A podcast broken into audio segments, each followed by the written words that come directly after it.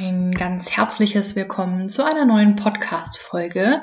Und wenn du schon ein paar meiner Podcast-Folgen gehört hast oder mir auf Instagram folgst, dann weißt du bereits, dass ich zu 1000 Prozent davon überzeugt bin, dass die Ernährung für ein konstant hohes Energielevel von absolut essentieller Bedeutung ist.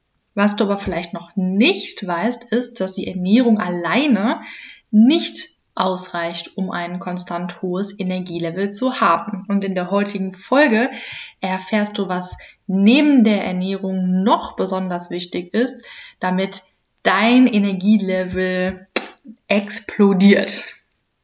Also, here we go. Herzlich willkommen beim Powerfrau in the Making Podcast. In diesem Podcast dreht sich alles darum, wie du als selbstbestimmte Powerfrau wieder voller Energie bist. Egal ob Nebennierenschwäche, Burnout oder chronische Erschöpfung, es gibt einen Weg, wie du morgens wieder fit und erholt aufstehst und voller Energie durch deinen aktiven Alltag gehst. Wie dieser Weg aussieht, das lernst du hier im Powerfrau in the Making Podcast.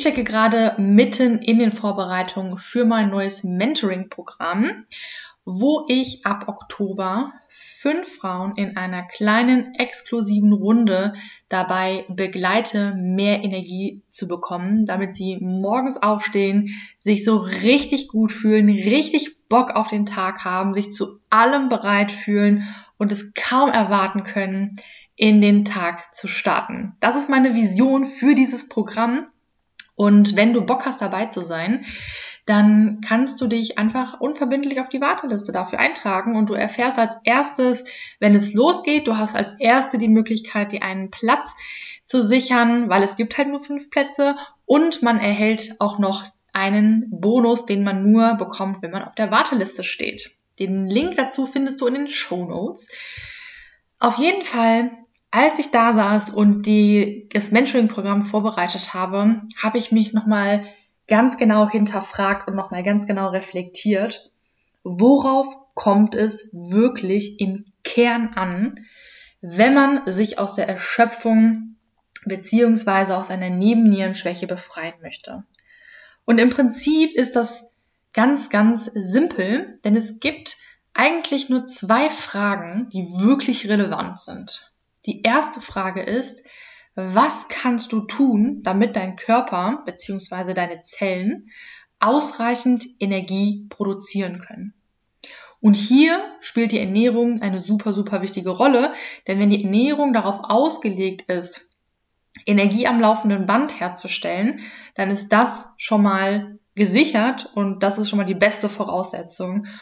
Denn in den Mitochondrien, das ist ja der Ort, wo die Energie hergestellt wird, die brauchen bestimmte Nährstoffe, um diese Energie überhaupt zu produzieren. Also muss erstmal müssen diese Nährstoffe da sein, die aus der Ernährung kommen, um Energie zu produzieren. Und gleichzeitig gibt es ein paar fatale Ernährungsfehler, die man unbedingt vermeiden muss, damit die Energie nicht zu einem Energiefresser wird. Denn Energie, also Ernährungsfehler können auch ganz schön viel Energie kosten. Also der erste Punkt, die richtige Ernährung, die Ernährung darauf auslegen, Energie zu produzieren, Energie en masse zu produzieren. Das ist das erste wichtige Ding. Das zweite ist dann, die zweite Frage, was kannst du tun, um die Energie, die dein Körper jetzt durch die richtige Ernährung wirklich ausreichend herstellt, auch wirklich richtig einzusetzen? Denn alles, was du tust, kostet Energie. Es wird also Energie verbraucht. Und manche Dinge kannst du nicht wirklich beeinflussen. Zum Beispiel kostet deine Atmung Energie, die Verdauung kostet Energie, die Funktion der inneren Organe kostet Energie. Das ist nichts, was man verhandeln kann. Das ist einfach so, dass das eine bestimmte Menge an Energie verbraucht. Dann darüber hinaus gibt es aber natürlich noch viele weitere Dinge, die ebenfalls Energie kosten und die kannst du sehr wohl beeinflussen. Hier spielen natürlich deine individuellen Stressoren eine Rolle, als auch das Nervensystem. Zwei wichtige Aspekte, auf die wir gleich noch zu sprechen kommen. Und aus diesen zwei Fragen, also wie kann man den Körper bestmöglich dabei unterstützen, Energie am laufenden Band zu produzieren und was kannst du tun, um diese Energie dann auch wirklich richtig einzusetzen, daraus habe ich meine Methode entwickelt. Die Methode, das ist die Zone of Energy Methode. Denn in dieser Zone of Energy hast du ein konstant hohes Energielevel. Es ist komplett normal, dass man mal mehr, mal weniger Energie hat. Aber wenn man in der Zone of Energy ist, hat man deutlich mehr Tage, an denen man richtig, richtig viel Energie hat, als Tage, an denen man sehr wenig Energie hat. Man fühlt sich fit, körperlich stark und leistungsfähig. Man kann sich gut konzentrieren. Man spürt eine gute Verbindung zum eigenen Körper. Man kann die eigenen Bedürfnisse wahrnehmen und diese auch befriedigen. Man hat eine regelmäßige und gute Verdauung und man hat einen guten und erholsamen Schlaf. Und das ist das absolute Ziel, das ich natürlich auch mit meinen Mentorings erreichen möchte für meine Klientinnen. Lass uns nochmal schauen, aus welchen Bereichen die Zone of Energy jetzt überhaupt genau besteht. Der eine Part ist, wie ich schon erwähnt habe, die Ernährung. Denn die Ernährung ist nun mal die Grundvoraussetzung, damit Energie überhaupt produziert werden kann. Und wenn die Ernährung nicht stimmig und nicht auf Energiegewinnung ausgelegt ist, wenn zum Beispiel der Blutzucker die ganze Zeit Achterbahn fährt, da habe ich in der letzten Folge einmal drüber gesprochen, über das Thema Blutzucker, super, super essentiell. Wenn du unter chronisch stillen Entzündungen leidest, dann ist das Stress pur für deinen Körper. Und es kann einer der Hauptgründe für deine Erschöpfung bzw. deine Nebennierenschwäche sein. Bedeutet also, die Ernährung muss auf Energiegewinnung ausgelegt sein und du musst bestimmte Ernährungsprinzipien einhalten, damit die Energie, nee, damit die Ernährung dir wirklich tatsächlich Energie gibt und dir nicht nur Energie nimmt. Der erste Part ist also die Ernährung. Der zweite Part ist, damit auch wirklich Energie, die wie bei einer Energie, Energiedruckmaschine, also keine Gelddruckmaschine, sondern eine Energiedruckmaschine produziert wird, wenn deine Ernährung darauf ausgelegt ist, ist, dass du dann auch schaffst, diese Energie wirklich gut zu managen. Ich habe ja schon erwähnt, dass du einen maßgeblichen Einfluss darauf hast, wie viel Energie du tatsächlich verbrauchst.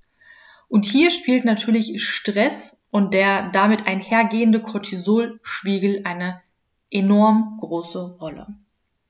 Wenn du nämlich Stress hast, und Stress kann auf verschiedensten Ebenen stattfinden, kann auch bewusst als auch unbewusst stattfinden, schüttet deine Nebenniere jedes Mal Cortisol als auch Adrenalin aus. Und Cortisol hat jetzt als eine der Hauptaufgaben, dir mehr Energie bereitzustellen. Was tut also Cortisol? Das Cortisol mobilisiert deine Energiereserven, zum Beispiel indem Cortisol dafür sorgt, dass dein Blutzucker angehoben wird. Blutzucker bedeutet, du hast jetzt mehr Energie für diesen Zeitraum. Bedeutet also, stehst du unter Stress, wird massiv mehr Energie bereitgestellt und verbraucht. Die Energieproduktion läuft also auf Hochtouren und somit läuft natürlich auch die Nebenniere auf Hochtouren.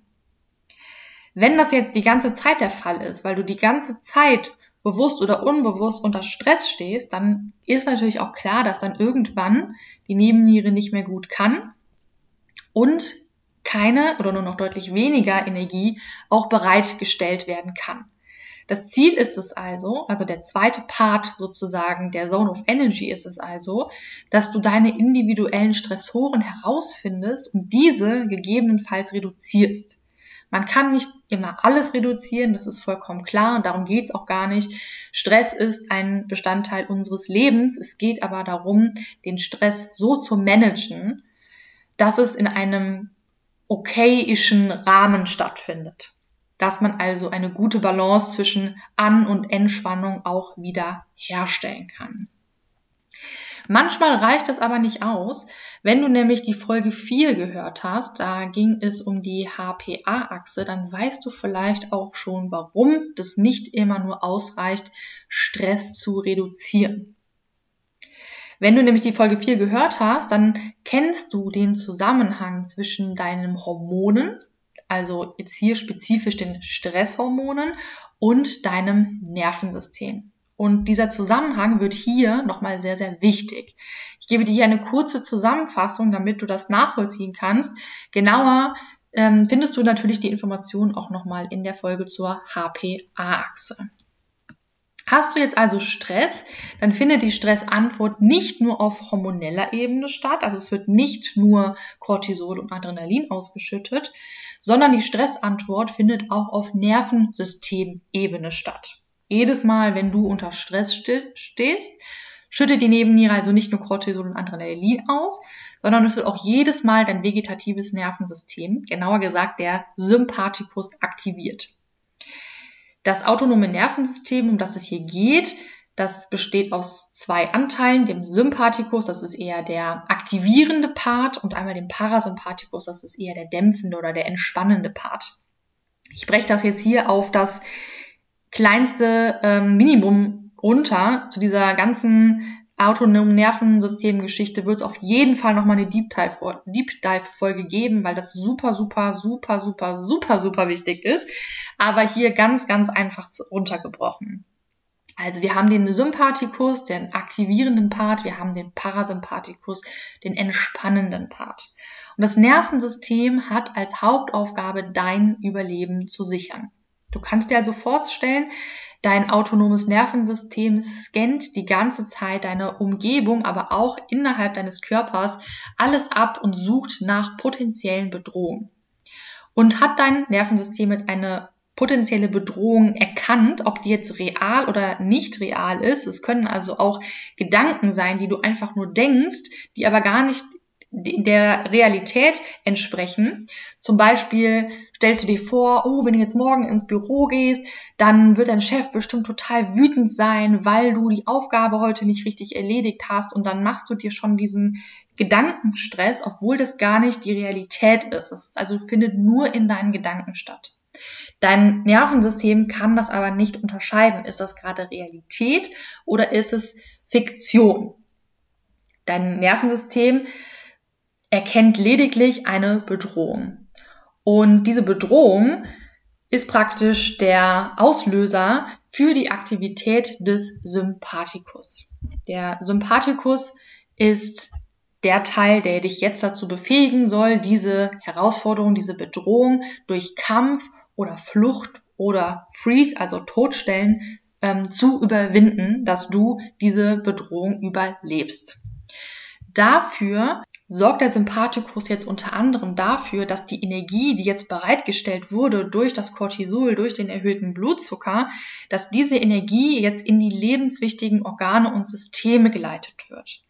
Denn in einer stressigen Situation, in der du um dein Überleben kämpfen musst, und das ist tatsächlich für dein Nervensystem so, jeder Stressor bedeutet für deinen Körper, für dein Nervensystem, ich muss um, um mein Überleben kämpfen, ist es natürlich nicht wichtig, dass du jetzt gerade schöne Haare oder schöne Haut hast, dass dein Sexualtrieb auf Hochtouren läuft, dass deine Verdauung richtig gut funktioniert. Das ist dem Körper in einer Überlebenssituation total egal.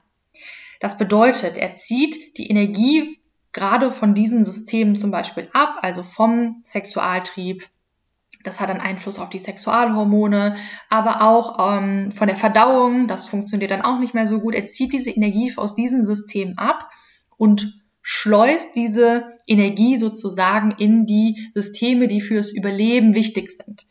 Das heißt, dass deine Muskulatur richtig gut funktioniert, dass die, dein Körper richtig gut durchblutet ist, dass deine Gehirnleistung ähm, gerade auf Hochtouren läuft. Weil das ist in einer Überlebenssituation, wo du kämpfen oder fliehen musst, natürlich viel, viel, viel wichtiger. Das ist jetzt, wie gesagt, super einfach ausgedrückt und wir werden da auf jeden Fall nochmal tiefer einsteigen. Aber das, damit du einmal kurz die Hintergründe verstehst, warum das so wichtig ist und warum die, das ausgeglichene Nervensystem ein zentraler Punkt der Zone of Energy ist. Bedeutet also, wenn dein Sympathikus daueraktiv ist, weil du unter Dauerstress stehst, das kann, wie gesagt, auf bewusster als auch auf unbewusster Ebene stattfinden und du gar nicht mehr wirklich in den Parasympathikus kommst, der dann dafür zuständig wäre, dass du wieder regenerieren kannst, dass dein Körper sich regenerieren kann, dass du hier in die Entspannung umschaltest. Wenn dein Sympathikus also daueraktiv ist, dann kommt es zu typischen Symptomen einer Überaktivität. Und das sind zum Beispiel Symptome wie innere Unruhe. Du bist also vielleicht total erschöpft und total müde und bist aber trotzdem innerlich richtig, richtig unruhig. Ähm, man verspürt vielleicht sowas wie ein inneres Zittern, vermehrtes Schwitzen, erhöhte Reizbarkeit, also dass man eine extrem niedrige Reizschwelle hat. Da musste ich nur eine antippen und du rastest schon fast völlig aus. Schlafstörungen, ein ganz, ganz häufiges Symptom eines dauerhaft erhöhten Sympathikotonus. Verdauungsstörungen jeglicher Art, Durchfälle, Verstopfungen, Blähungen, Unverträglichkeiten, aber auch Symptome des Herzens, also Herzrasen, Herzrhythmusstörungen, Schwindel, Kopfschmerzen, Verlust der Libido, also keine Lust auf Sex. Das sind ganz, ganz typische Symptome von vielen weiteren Symptomen, die ein Anzeichen dafür sind, dass dein Sympathikus in einer Daueraktivität ist. Du kannst jetzt mal hier für dich überprüfen, wie viele von diesen Symptomen auf dich tatsächlich auch zutreffen. Und deswegen, weil das so wichtig ist und man das Ganze gar nicht voneinander trennen kann, ist der dritte Part der Zone of Energy, also das Nervensystem wieder auszugleichen, dass man aus dem Sympathikumodus rauskommt, wieder in einen Parasympathikus, beziehungsweise in ein flexibles Nervensystem, das zwischen Sympathikus und Parasympathikus gut hin und her switchen kann. Also nochmal zusammengefasst, ein dauerhaft hohes Energielevel, wo man so richtig Bock aufs Leben hat, wo man Freude am Leben empfindet, wo man sich fit fühlt, wo man sich körperlich auch stark fühlt, wo man das Gefühl hat, ich kann alle Herausforderungen in meinem Leben richtig, richtig gut meistern. Um das zu erreichen, darf man in die Zone of Energy kommen. In der Zone of Energy hast du nämlich all dieses, diese, dieses Gefühl, dass man wieder voller Energie ist, dass man sich alles zutraut, dass es einem richtig gut geht, körperlich sowie mental. Und die Zone of Energy besteht aus drei wesentlichen Anteilen. Das ist einmal die richtige Ernährung, damit dein Körper überhaupt in der Lage ist, ausreichend Energie zu produzieren. Das ist einmal das Stressmanagement beziehungsweise das Finden deiner individuellen Stressoren, dass du hier einfach weniger Energie verbrauchst und der dritte Punkt ist das, ist die Regulation des Nervensystems. Dass du es also schaffst, wieder aus dem Sympathikum-Modus rauszukommen und in ein flexibles Nervensystem, wo du gut zwischen An- und Entspannung hin und her switchen kannst, dass du das wieder erreichst. Und wenn du Lust hast, genau zu lernen, wie das Ganze funktioniert, wie du in deine Zone of Energy kommst, dafür kannst du dich gerne wie schon bereits erwähnt, unverbindlich in die Warteliste eintragen für das neue Mentoring-Programm, das im Oktober für fünf Frauen startet, wo wir genau diese drei Anteile ähm, ganz tief bearbeiten und zusammen umsetzen werden.